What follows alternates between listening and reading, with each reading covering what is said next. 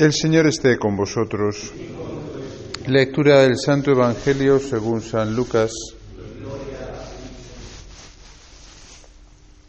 En aquel tiempo el ángel Gabriel fue enviado por Dios a una ciudad de Galilea llamada Nazaret, a una virgen desposada con un hombre llamado José de la casa de David. El nombre de la virgen era María. El ángel entrando en su presencia dijo, Alégrate llena de gracia, el Señor está contigo. Ella se turbó grandemente ante estas palabras y se preguntaba qué saludo era aquel. El ángel le dijo, No temas, María, porque has encontrado gracia ante Dios. Concebirás en tu vientre y darás a luz un hijo y le pondrás por nombre Jesús. Será grande, se llamará Hijo del Altísimo. El Señor Dios le dará el trono de David, su padre, reinará sobre la casa de Jacob para siempre y su reino no tendrá fin. Y María dijo al ángel, ¿Cómo será eso? Pues no conozco varón. El ángel le contestó, El Espíritu Santo vendrá sobre ti y la fuerza del Altísimo te cubrirá con su sombra, por eso el santo que va a nacer será llamado Hijo de Dios. También tu pariente Isabel ha concebido un hijo en su vejez y ya está de seis meses, la que llamaban estéril, porque para Dios nada hay imposible. María contestó, He aquí la esclava del Señor, hágase en mí según tu palabra. Y el ángel se retiró. Palabra del Señor.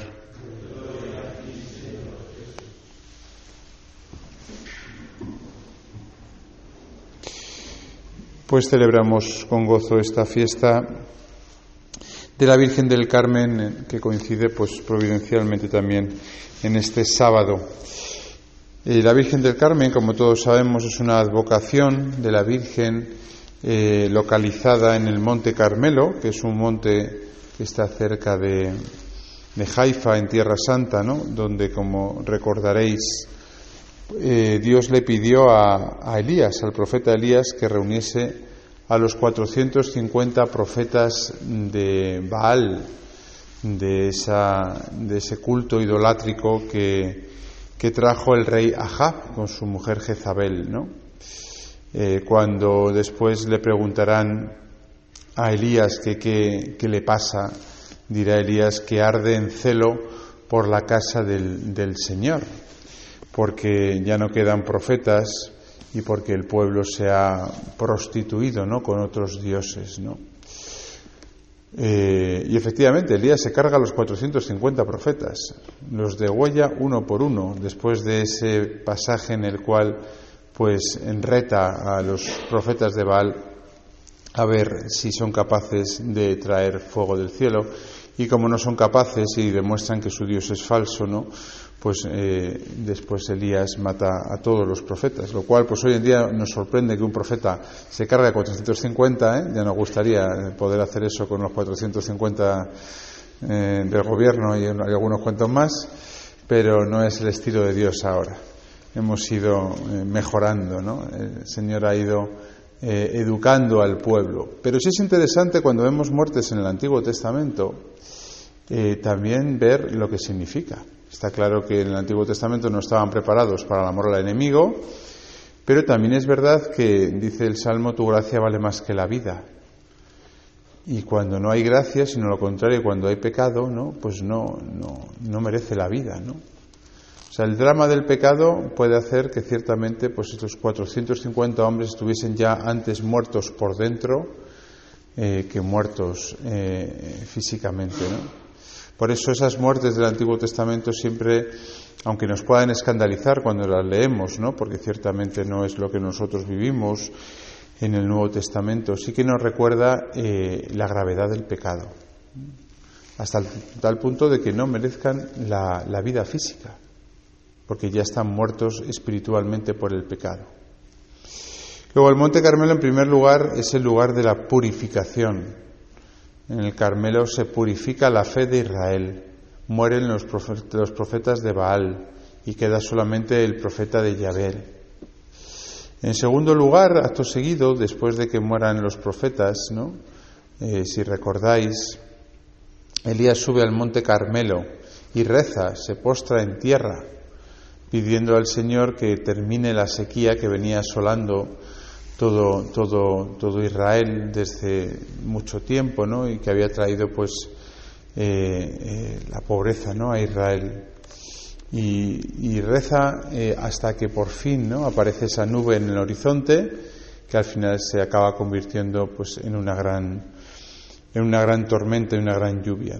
Por tanto, el Monte Carmelo también es el lugar del milagro, el lugar del milagro. Obviamente un milagro que, surge de la oración del profeta, ¿no? no surge de cualquier manera, ¿no? sino que el profeta se postra en tierra por largo tiempo, por siete veces le pide a su criado que vaya a otear el horizonte hasta que por fin llega la lluvia. ¿no? Y junto a la purificación y al milagro, eh, el Monte Carmelo también es el lugar, podemos decirlo, de la renovación. Ya sabéis que los carmelitas, la orden de los carmelitas, que nosotros conocemos y tanto queremos y su espiritualidad, su espiritualidad llevamos, pues viene de un grupo de hombres que se reunieron precisamente allí, en ese monte Carmelo, en torno al siglo XII, y, en torno, bueno, pues ese lugar que era un lugar santo por la presencia de Elías, eh, por esa purificación y ese milagro que hemos contado, ¿no? Y por tanto, mm, ese grupo de hombres luego acabó siendo lo que hoy conocemos como la Orden del Carmen, que luego Santa Teresa de Jesús y, San Juan de la Cruz reformaron con el Carmelo descalzo. Pues también, por tanto, el Monte Carmelo es el lugar de la renovación, ¿no? Es el lugar de la vuelta a empezar, es el lugar de, volver a las raíces, es el lugar del recogimiento también, ¿no? Todo eso significa el Monte Carmelo en la tradición cristiana. Por eso, pues, eh, es fácil, ¿no? Que haya surgido, pues, una advocación de la Virgen ligada a este lugar, a este lugar que en, hebreo, Carmelo, viene a significar jardín de Dios, y que también, por tanto, se puede eh, eh, pues apropiar ¿no? la Virgen María este título de Jardín de Dios. ¿no? Y que también, bueno, de alguna manera, pues tiene todo lo que tiene el lugar, ¿no? La advocación de la Virgen recoge todo lo que significa ese lugar, ¿no? El lugar de la purificación, el lugar del celo por la gracia de Dios, el lugar de, del aniquilamiento de todo lo que es el pecado, de todo lo que es idolatría, de todo lo que es apartarse de Dios. El lugar de la oración, de la oración hasta el milagro. Por eso la Virgen del Carmen se le tiene tanta devoción ¿no? en los pueblos. ¿no? Por eso la Virgen del Carmen es la patrona del mar, porque es de donde viene el milagro, ¿no? estrella de los mares. Y también es el lugar de la vuelta a empezar, el lugar de la, de, la renovación, el lugar del recogimiento donde empezaron ¿no? Eh, esos primeros hombres en el siglo XII y donde también Santa Teresa de Jesús y San Juan de la Cruz pues nos enseñaron también a nosotros tanto de lo que significa la renovación. Pues tenemos especialmente presente a la Virgen María en este día de la Virgen del Carmen, le suplicamos ¿no? que también se realice esa purificación en nuestras vidas de todo pecado que también se obre el milagro que necesitamos y que ella sea el lugar donde, donde, nos recogemos cuando necesitamos volver a empezar, cuando necesitamos volver a purificar nuestras vidas.